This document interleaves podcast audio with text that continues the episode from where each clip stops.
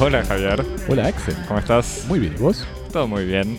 Bienvenidos a Cosmopodis, estacionando la cultura del mundo de un tema por semana, en vivo desde el estudio 1 en el sur de París, reunidos hoy para hablar de la ópera Foss, Fosso, de Christian, Christian uno de los artistas contemporáneos franceses vivos más eh, reconocidos de la actualidad, y que tiene en este momento una gran exposición personal en el Centro Pompidou, en donde se produce o se produjo esta obra, realizada con Jean Calment y Frank Kravchik en el estacionamiento del Centro Pompidou, entre el 10 y el 12 de enero. Javier, Axel. para decirme en dónde estacionó el auto, ¿nos ¿Dónde estaciona escribís? La bici. O la bici. Nos escribís a cosmopodis.gmail.com por correo electrónico o nos contactás en las redes sociales, en Instagram y en Twitter en arroba cosmopodis. Muy bien. ¿En dónde nos llegaron algunos mensajes, me parece? Nos llegaron algunos mensajes de nuestros oyentes que vuelven de sus vuelven, volvieron o están en sus vacaciones. Eh, uno de nuestros oyentes nos pregunta a través de Instagram eh, cómo hacen para escapar del algoritmo de Netflix que solo les propone determinado tipo de producción cultural y podríamos sustituir Netflix por sociedad de consumo y tener acceso a una producción más diversa. Javier, tu respuesta Mi pesimista. respuesta y- y- pesimista y, y realista es no escapamos del algoritmo de Netflix. No, yo igual admito en mi uso de Netflix, eh, nunca voy a Netflix para ver lo que hay, porque por lo menos en Netflix francés, por cuestiones, eh, supongo que legales y de distribución francesa, no es muy interesante. O sea, es bastante limitado, me Mm. parece, mucho más limitado que eh, otros Netflix. Me enteraba el otro día que el libro de imagen o de imágenes de Godard está en Netflix en Argentina y, eh, o en Estados Unidos y no sé si en el resto de Latinoamérica, cosa que obviamente no, no está en Francia. Lo mismo en la serie sobre Nisman, el fiscal, eh, el espía, la presidenta o la presidenta del espía. Y sobre todo Que el no está en documental, Netflix francés. el, Custur- el documental de Kusturica sobre, sobre Mujica. no, sa- no sabía, yo me quedé en el de Maradona y, y- y dejé, de- dejé de preocuparme por lo que hace. No sabía, está Mm. en, Está en Netflix Mundial, Argentina, etcétera, y no está en... en Francia. francés. No, pero sí, me parece que lo hay que escuchar, leer y, y buscar. O sea, va, me parece eso. Quizás no, no, des- no esperar que el algoritmo te diga lo que querés ver, pero en el fondo lo difícil es eso, es que si uno intenta escaparle al algoritmo, quizás lo logra, pero cae en el marketing de otras cosas y en otros algoritmos también. Sí. Quizás algunos algoritmos los mejores son a veces los de YouTube o Spotify o esos que te proponen música que no conoces y te permiten descubrir cosas, pero con el cine de Netflix no sé si funciona. Es cierto. Teníamos otra pregunta. Recibimos consejos para que la gente que le escapa al algoritmo o que intenta hacerlo. Bueno, después está esta red social de, de cinefilia, ¿no? Que nosotros no conocemos mucho. Y tenemos un oyente que tuvo la, la generosidad de hacer una lista en esta red social. ¿Cómo se llama? Letterboxd. Letter- no, no, no, sí. No, no me acuerdo exactamente cómo es, pero me parece que se, se debe poder buscar Cosmopodis y si no, le pediremos al pasante que se tome el trabajo de buscarlo y que lo... Que tenemos un Tuiteé. oyente que tuvo la generosidad de, de precisamente hacer en esta red social una lista con las películas que nosotros que nosotros vemos en el, en el podcast. Y bueno, supongo que también ese tipo de redes también deben proponer así unos métodos de curación de contenidos un poco más diversos o mejor adaptados a, a los gustos de cada uno que, que Netflix. Pero no la podemos recomendar porque no estamos al tanto, así que... Pero yo confío igual en algunos oyentes, ¿eh? así que me da la sensación que hay un uso interesante. Yo pues no me gusta, a, a pesar de ser un podcast, no me gusta decir todo lo que miro. o, o- o de incluso tener la, la necesidad de ponerle notas a lo que uno mira. Eh, a veces uno mira cosas y, y prefiere charlarlo sin, sin definir, si- sin dar un juicio directamente. Como Cats, ¿querés decir? Como Cats, que todavía no vimos, pero sé, Javier, que vos ya estás trabajando para el, el- no sé si el próximo episodio, pero quizás en una semana saldrá un especial de Cosmopodis sobre Cats. para la semana Taylor Swift. seguimos con otro comentario de, de uno de nuestros lectores. Este nos llegó por correo electrónico que nos dice una cosa que les quiero comentar. A ver qué les parece este análisis. Esta película de Star Wars se refiere al último Skywalker, la última película de la saga. No solo es comercial, sino que además apunta a complacer a la gente dándole exactamente lo que quiere. Pienso en la comida argentina. Uno visita Argentina y cada vez que lo invita consiste en pizza o empanadas. Ahora, pensemos en alguien que, financiado por la mayor empresa culinaria del mundo, crea una empanada que satisface exactamente el gusto de la gente.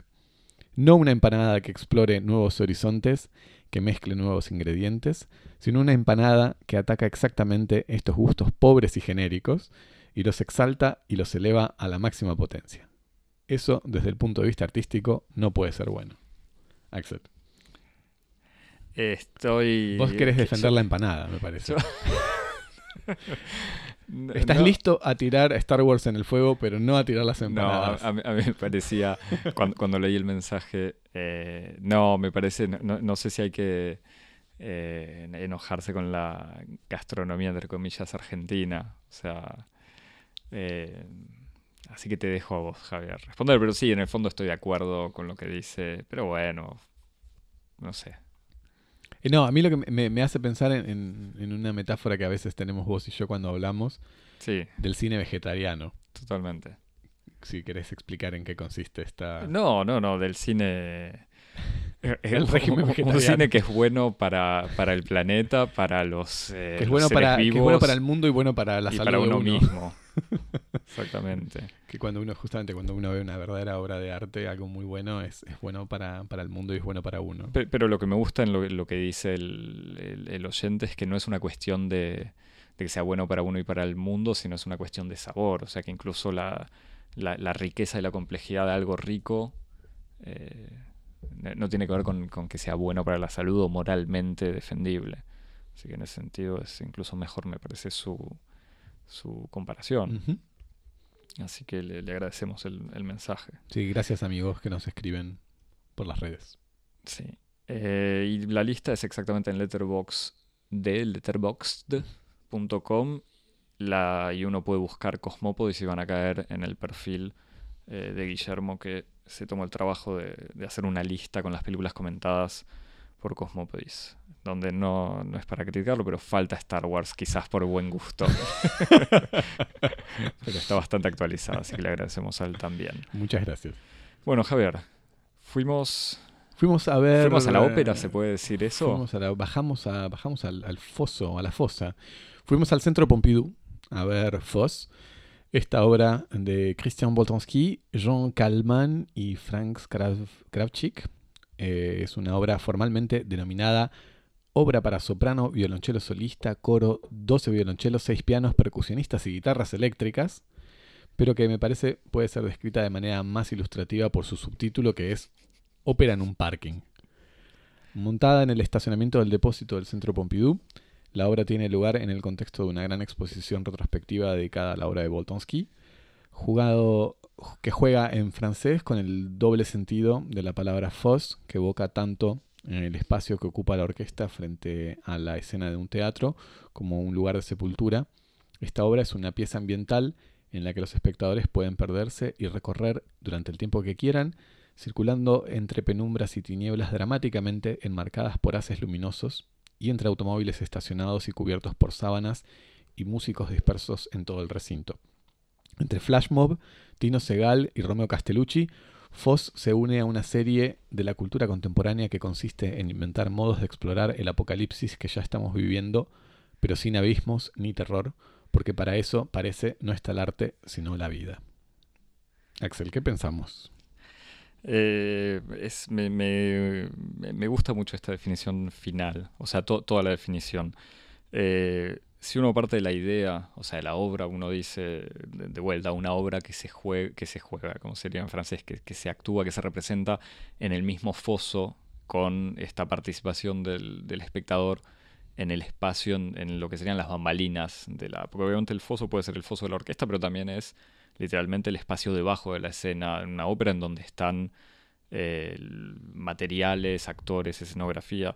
Entonces, cuando eh, por lo menos cuando iba a verla, esperaba, eh, no sé si algo muy espectacular, porque me parece que en el fondo lo que intenta hacer es eh, mostrar la parte de atrás del espectáculo o, borrar esa frontera entre puesta en escena, espectáculo y público, pero me parecía que era algo que, se, que prometía algo interesante.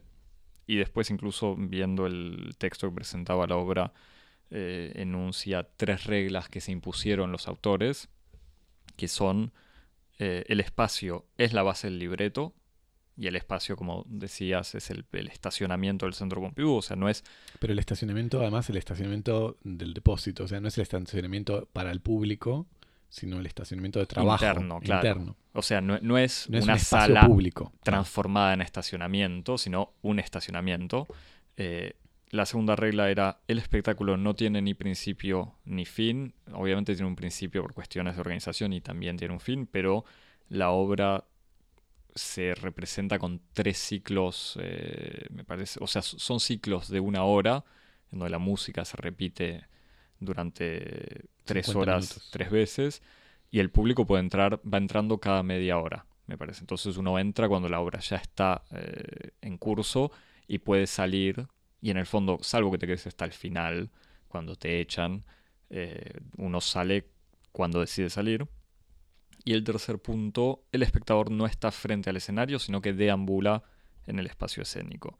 Entonces, digamos, son estas tres reglas que van contra el, funcionamiento de una ópera tradicional, que sería en un teatro o en una sala de concierto. Cuando uno e, entra, se apaga la luz, se calla, empieza la obra. Cuando se prende la luz, uno aplaude y se va. Uno está sentado eh, viendo a los actores sin ningún contacto directo, en general sin contacto directo. Y el escenario cuenta con una escenografía que puede ser eh, muy desarrollada o minimalista, pero que crean una especie de, heterotopía, como diría Foucault, para, para, decir algo serio antes de decir algo menos serio.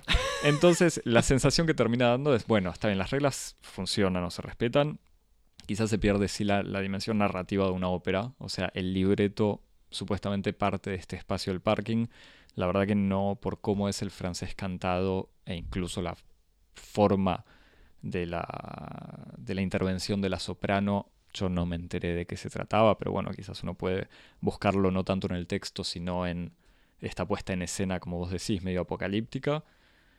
Em, pero da esta sensación, de vuelta como decías en, en, el resumen, entre flash mob, o sea, entre esto de gente cantando alrededor del público, con esta sensación de, bueno, pero ¿qué, qué hace esta señora? Eh, caminando y, cantando, qué hace este, este pianista, está tocando en serio o, o, está, está tocando, digamos, una partitura o está tocando porque sí. Después, como bien decías, también Tino Segal, que es una referencia, una especie de referencia siempre presente en el podcast, aunque nunca hablamos de él directamente, pero que es este artista contemporáneo que crea situaciones, no me acuerdo cuál es el, si el nombre técnico era ese, pero digamos, espacios en donde hay un encuentro entre performers y público, en general borrando la distinción entre estos dos, o sea, gente, performers vestidos como el público, y eh, creando un intercambio entre ambos, cosa que quizás pasa menos en, el caso de esta ópera. Y tercero, eh, Romeo Castellucci, sobre todo la última obra que vimos y que comentamos en Cosmopodis. Sí, es, que es, gracioso porque hay como muchos puntos de correspondencia. Claro, con este, esta escenografía que es casi intercambiable entre ambos, eh, que es un espacio en el de Castellucci, era una obra que había creado el in situ en un antiguo eh, depósito de Fiat o en la fábrica Fiat de, Bruselas o unos talleres de Fiat. De Citroën, creo. De Citroën, perdón. Em, y en este caso un estacionamiento. Entonces el clima, aunque la puesta que vimos en París no era exactamente en un verdadero parking, pero era un, hangar, un galpón ambientado con autos estacionados y un clima también eh, de penumbra y humo, en este caso era algo muy parecido. Eh, y este o, sea, esta sensación de vuelta es, como lo decías en la introducción, a mí me dio una sensación de falta de tensión, como que faltaba algo, faltaba una chispa. Eh, no daba la impresión que la ópera, por más de vuelta interesante que podía ser el que sea la música o toda esta puesta en escena, no daba la impresión de que se pudiera transformar en otra cosa, como de que iba a pasar algo eh, en todo sentido, algo en el espacio o en, en, mismo como, como, espectador, digamos. Como si pasaba obviamente con Tino Segal, que en general era una experiencia transformadora en todo sentido, pero también con Castellucci, con esa tensión que había con eh, estos hombres empujando autos eh, y con este riesgo que daba la sensación que en cualquier momento una chispa hacía explotar todo, digamos. Sí, y que, que, tal, que me parece que tiene menos que ver con una característica propia del dispositivo de puesta en escena que con una cierta ética y estética de Castellucci, que Castellucci nos tiene acostumbrados a, a justamente trabajar con el riesgo y con el peligro como un recurso y entonces no es algo que estuviera inscripto en, el, en la puesta en escena, sino casi en, la firma autoral. Como sabíamos que era una obra de Castellucci, estábamos permanentemente esperando que algo ocurriera. Este, digo, hago la distinción entre puesta en escena y signo autoral porque me parece que hay algo que tiene que ver como con, por lo menos como yo lo sentí, como con una especie de agotamiento de la instalación como dispositivo conmovedor per se, que me parece que está en esta obra se podía, se podía sentir. Que, me parece que es un poco lo que vos estás diciendo. No, es que, quiero aclarar algo que no dijimos. En, adentro de los autos había eh, dos actores o adentro de cada auto, de cada auto había varios autos. Eh, que tenían una especie de máscara, como una hoja en donde se proyectaba la imagen de una cara. Entonces había una cámara deformada y eran dos personas haciéndole gestos al público de alguna manera, a veces se escuchaba una radio. No sé si a usted pareció lo mismo, pero es como una situación medio David Lynchesca, ¿no? Eh, sí, sí, sí, porque es una persona, pero que no es esa persona, porque tiene otra cara. Con la cara deformada. Eh, lo que están escuchando en el auto, a mí me dio la impresión de que eran unas radios, unas grabaciones de radios, pero pasadas al revés. Sí, exactamente. Un procedimiento que casi está ahora como indisociable de David Lynch. Es como. Eh, pero al mismo tiempo esa cuando uno se acercaba para ver lo que pasaba en esos autos, para, para ver cuál era ese ruido, porque uno percibía un ruido sin, sin, entender muy bien lo que era, incluso a veces tocaban, las ventanas estaban cubiertas por, una sábana, cada tanto tocaban, acercaban su mano, e incluso uno tenía, yo tenía ganas de tocar, de apoyar mi mano y no lo hice, quizás tendría que haberlo hecho. Eh, pero llegaba a los pocos minutos de ver, uno se daba cuenta que era una especie de ciclo interminable donde no cambiaba nada. Quizás porque no activamos la obra como debía ser activada, pues una obra que, según había entendido, podía cambiar en su forma según los comportamientos del público. Así que habría que haber visto la misma versión otras veces en otros lugares. Pero quizás por ahí no. A mí no me tocó tanto.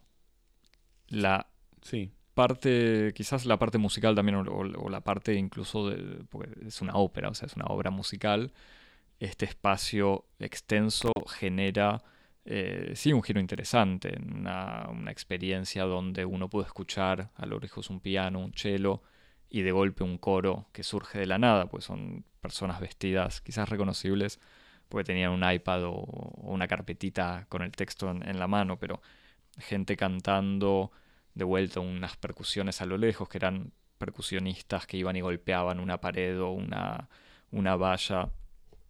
Eso sí hay algo interesante, incluso en la, en la dispersión del sonido, en ecos o incluso en algo, obviamente que en una ópera sería bastante sorprendente, un coro o gente cantando lo mismo pero con un ligero eh, desfasaje de, un segundo. De... Bueno, que, que, eso es precisamente algo que yo había escuchado he escuchado una conversación de gente que hablaba justamente sobre la obra y que evocaban las dificultades técnicas eh, de ejecutar una obra que está, que está concebida en su partitura para una obra de, conjunto, de ensemble, con una característica muy precisa que, que, es la de conspirar contra un principio básico de cualquier música instrumental de conjunto, que es la de simultaneidad y coexistencia en el mismo espacio. Como cualquier pieza de, musical de conjunto, parte de la base de que los intérpretes están en el mismo tiempo y en el mismo espacio. Y esta, esta obra, desde un punto de vista, si querés, como musicológico, intenta llevar al límite, como empujar al límite es los principios de existencia de la música de conjunto, haciendo existir a los intérpretes en un espacio que no es el mismo espacio y en un tiempo que no es el tiempo de la simultaneidad. Y entonces ver qué pasa con una música, justamente con una pieza, con una, con una obra de conjunto que no funciona con esos dos principios básicos. Entonces ocurre lo que ocurre en esta pieza, que es la irrupción del accidente, de la, como vos decís, de la asincronía, eh, de la arbitrariedad y, tratar de incorporar eso en el funcionamiento de la pieza puede tener como una, parte así de, interés, ¿no? Sí, sí, sí. volviendo al, al tema de la forma operística, porque me parece que uno de los objetivos es de construir o, destruir o, por lo menos deformar la, la forma operística. El, me da la sensación que terminaba creando algo tan diferente, incluso como decías, en el título no es, la palabra ópera aparece en el subtítulo quizás para poder identificar y vender entre comillas para que el público darle, sepa darle elegibilidad a la pieza. Claro, lo que va a haber es como el pitch casi. Sí, porque es una definición y uno dice, bueno, hay una soprano que lleva una voz, supuestamente hay un libreto. Hay un coro también, ¿eh? Hay un coro.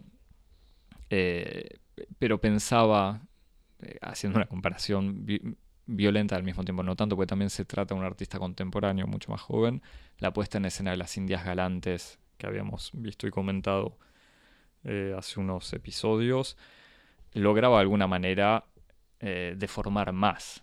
Está bien, uno puede decir, bueno, pero aceptando la forma de la ópera, agarrando un texto clásico con una orquesta en una institución, eh, en la institución más importante de la ópera, que sería la Ópera de París, pero a veces se puede deformar la forma operística desde la puesta en escena y no necesariamente intentando hacer una ópera diferente. Pero, digo, no, es para criticar al proyecto este de Boltonski, que, que en sí es... Eh, vale la pena ser visto y tiene de vuelta el mérito, bueno, no sé si es el mérito, pero por lo menos podemos decir que tuvimos el privilegio de verlo porque al no ser un libreto, justamente al no ser una me parece, aunque sea una obra escrita, eh, no pretende ser representada o puesta en escena de vuelta, me parece. Sí, es como una obra de acontecimiento. Eh, Javier, sobre. Yo tengo otras quejas, si querés. no, yo tengo una, pregunta para, hacerme y te la hago a vos para que me digas qué te parece.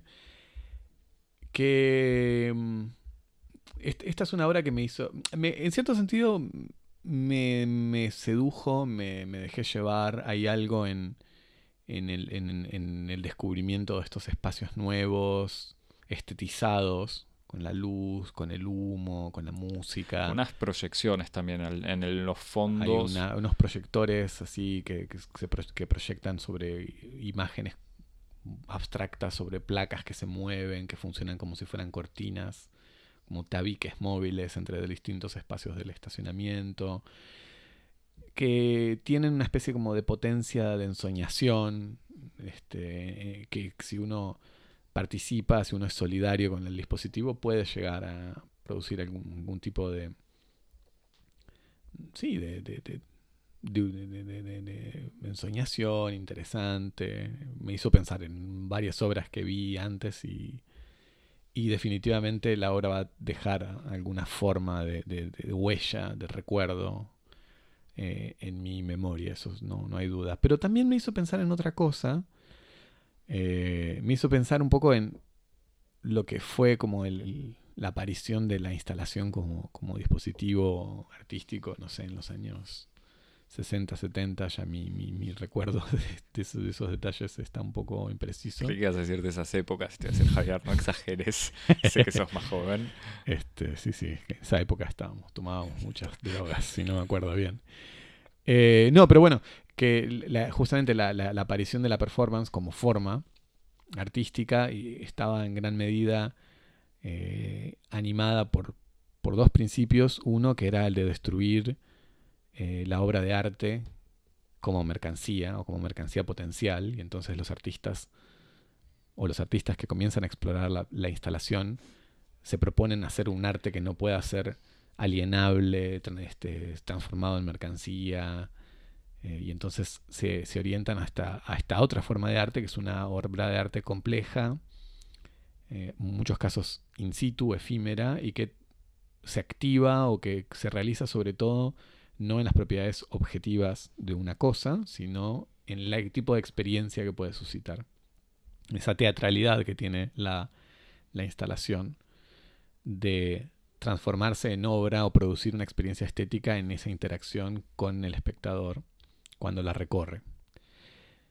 Y eso que fue absolutamente revolucionario en los años 60 o 70, me parece que no solamente dejó de ser revolucionario porque fue incorporado en, la historia de los procedimientos artísticos de un modo muy extendido, sino que, como casi todas las grandes ideas y los grandes procedimientos en la cultura en general, ha sido sobre todo profundamente adoptado y rigurosamente aplicado por una serie de, de, espacios, de prácticas que no tienen que ver con el arte, sino con la publicidad, con el entretenimiento, con la escenografía de los centros comerciales. O sea, hay algo en, en el arte de la puesta en escena que permea todas las formas de la vida eh, sensible, para decirlo de algún modo. Y entonces, esa experiencia de formar parte de una obra de arte en la cual uno está inmerso, esa, esa, experiencia inmersiva del arte, ya no es algo, en cierto sentido, tan ajeno o incluso que produzca un efecto de, de, disrupción con la realidad, sino que estamos casi perfectamente entrenados a eso. Casi, casi que uno podría decir lo contrario. Hoy toda la vida está puesta en escena de un modo extremo. Entrar a cualquier eh, negocio, de cualquier centro comercial, es una experiencia eh, escenográfico, escenográfica o de instalación. cualquier, como ahora se, incluso este concepto que, existe el flagship store, como la, la, tienda madre de cada gran marca en cada, en cada capital, está pensado casi como una especie de gran espacio de instalación de un concepto que es un concepto de marca. Y cada experiencia del consumo está atravesada por esta idea de que en el fondo el verdadero, la verdadera culminación del consumo de la marca no es, y esto es central en el proceso de consumo, no es la adquisición de un producto, sino la posibilidad de participar de un cierto concepto, de una cierta experiencia en la que uno participa, por ejemplo, visitando o, estando inmerso en el universo de la marca en el flagship store. Todo esto para decir, hay algo en el modo de, vivir inmersos en puestas en escenas que ya no me parece que produzca una especie de efecto de shock o de discontinuidad, como el arte eh, el arte, lo, hacía a través de las instalaciones en los años 60 o 70, cuando la ruptura de la relación con el objeto era algo radical. Eh, hay algo que me parece que, mm, de, nuestra cultura contemporánea que nos hace tan. Nos, nos, ha formado a tal punto a la experiencia inmersiva de la puesta en escena que casi uno, en vez de sentir una relación de extrañeza o de lejanía, uno siente una sensación de cercanía y de inmediatez con este tipo de dispositivos y me pregunto si eso no es en alguna medida una señal del agotamiento del dispositivo. No sé qué sí, Sí, sí, yo te diría más. Eh, el funcionamiento fascista de la ópera, de ir y callarse la boca durante dos horas y tener el teléfono apagado en su bolsillo, es mucho más eh, disruptivo. disruptivo hoy en día que venir a ver esta puesta en escena y como dice Voltonsky, entrar cuando uno quiere, salir cuando uno quiere, sacar el teléfono, sacar fotos, subirlas a Instagram.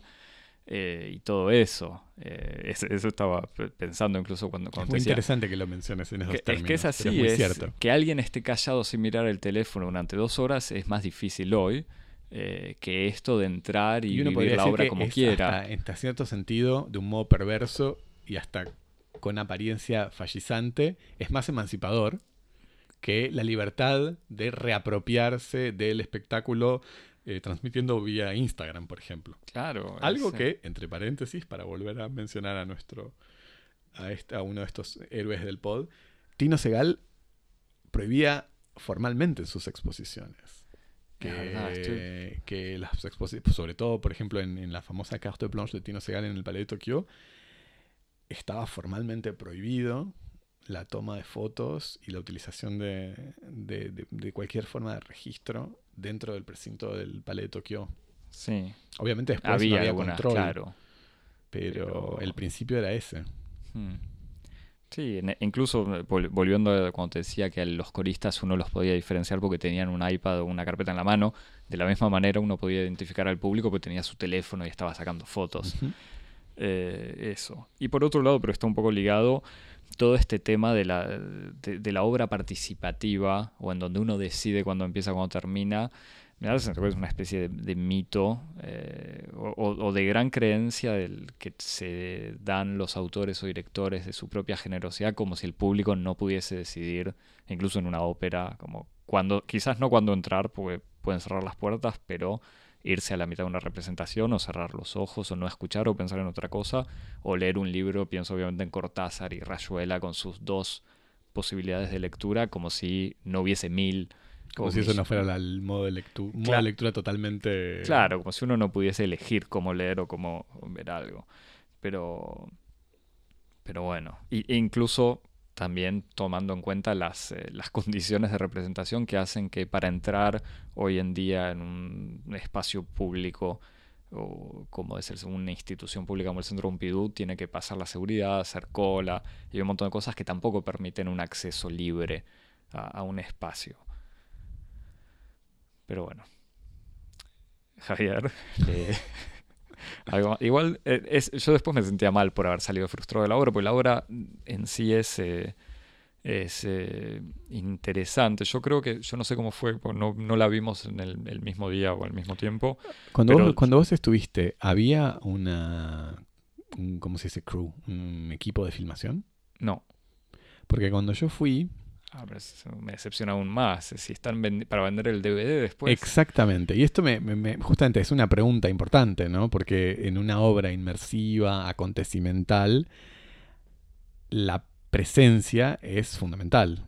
Este, la mediación de, de un relato audiovisual como puede ser la versión video, me parece que desnaturaliza profundamente el dispositivo. Pero cuando yo fui, había un equipo de filmación importante que estaba haciendo, me daba la impresión, un registro medio en tiempo real, como si fuera una especie de gran plano secuencia con una grúa. Ah. o sea, con una cámara montada sobre una grúa. En la, en la grúa estaba el jefe operador y, y al pie de la grúa, conduciendo el desplazamiento de la grúa, estaba el director, seguramente, de la, del video, de la representación, no sé si sería para Arte o para la televisión francesa o para quién, pero daba la ah, sensación... Arte es el canal que igual participaba o auspiciaba un poco esta, esta obra. Exacto. Este, así que hay que estar atentos porque tal vez en, la, en Arte Concert, que es como la sección de, de, retransmisión de espectáculos del, canal Arte, tal vez está y, forma parte de, de, este, de este equipo, que, de la actividad de este equipo que, que fue que estaba presente durante mi, presencia en la obra. Igual, además, doblemente traicionero, porque si lo van a pasar en la tele significa que va a tener un principio y un fin impuesto. Claro. Pero, pero bueno. Eh, Javier, ¿algo más para, para desarrollar, para quejarte, para saludar? No, no, no. Eh, para recomendar, no. Eso lo que, lo que decía es un, es un interrogante. Me parece que la obra tiene otra cosa que a mí me gusta que es un poco el, tour de force, como esa especie de, apuesta así a, poner en, a intentar hacer como algo que es difícil en términos logísticos, que moviliza muchas personas. Hay algo en esa especie de, de ambición y sobre todo viniendo de la parte de, una, de, un artista. Que, no tiene que ver con eh, cantar la ópera en zancos, o sea, no, es la dificultad técnica. No, para nada, pero viniendo de un artista que, que justamente tiene como, si uno puede decir, la muñeca eh, para poder este, empujar sus propuestas sin tener que limitarse por todas las. Eh, por todas las limitaciones que pueden, le pueden ser impuestas por, por las instituciones que financian este tipo de proyectos. Me encanta que Boltonski movilice todos estos músicos, todos estos este, eh, performers y para hacer algo tan complejo me parece algo siempre muy interesante, es algo siempre que uno en una época en la que muchas veces el minimalismo y, y el viraje al arte pobre tiene menos que ver con una voluntad estética que con una con una decisión impuesta por la pobreza de los medios de la que disponen los artistas, esta especie de, de surenchère, de como de doble apuesta. De, doble, no de sé. redoblar la apuesta y complejizar el dispositivo y movilizar a muchas personas y hacer estas máquinas en donde hay muchas piezas móviles y hay muchos riesgos. Siempre me parece una experiencia interesante y una aventura que vale la pena celebrar. Pero hubo Me encanta, estaba esperando el pero. Pero hubo eso que, que- que- me, me dejó esa especie como también de, de segundo, segundo gusto de si no hay algo en si no hay algo en, en el dispositivo de puesta en escena que está un poco agotado, ¿no? Como, y que, que incluso cuando hay esta especie como de, de- de indistinción entre sí, entre como experiencia, no sé, muchas veces uno tiene esta, esta sensación de sí, de que, de que hay una, incapacidad para distinguir, no sé, si uno cuando- a veces yo veía esas cosas y tenía la sensación de estar viendo algo de, la, de la Galería Lafayette. Sí, sí. Bueno, la comparación con el flash mob va por ese lado. El flash mob, para, lo, digo al final del episodio, para el que no lo sepa, era esta moda que igual entre marketing artística, entre comillas, y, y política, y operación política, eso de crear en un lugar de manera inesperada un- una especie de happening, pero que en general funcionaba como cantar un fragmento de una ópera, una ópera musical, o, hacer un, una obra de teatro, o un paso de una coreografía. Eh, y sé que en, YouTube abundan estas cosas, o sea, de, no sé, unos... eh, un grupo de teatro que hace una obra de Shakespeare en una estación de tren o que van a cantar tal área o tal fragmento de una ópera en un centro comercial. Había algo de eso, o sea, no lo es medio violento, pero me parece que terminaba funcionando más así que como lo de Tino Segal, en ese sentido que la persona canta lo mío, pero no cambia nada. Yo, Claro. yo no soy parte del espectáculo. O sea, Claro. no soy parte en el buen sentido. Digamos, no. Bueno, en mal sentido, no, no me integro, no participo, no porque no tenga influencia, sino porque que la vea de más cerca o más lejos, la relación sigue siendo exterioridad. Exactamente, sí, sí, sí. Ese es el, la, la- la palabra, es la ex- ex- exterioridad. Sí, esa, esa inmersión no deja de poner al espectador en una situación de exterioridad. Como inmersión no significa intimidad. Me gustó, Javi, terminar. Así, inmersión no significa intimidad, sale. No sé qué haremos, pero sale una remera de Cosmópolis que diga eso. Javier, eh, para intimidad, si querés. No, voy no, a recomendar, recomendar, voy a recomendar algo muy íntimo. Voy a recomendar un recuerdo mío. Este, no, algo absolutamente inverificable e irreproducible como son todos los recuerdos.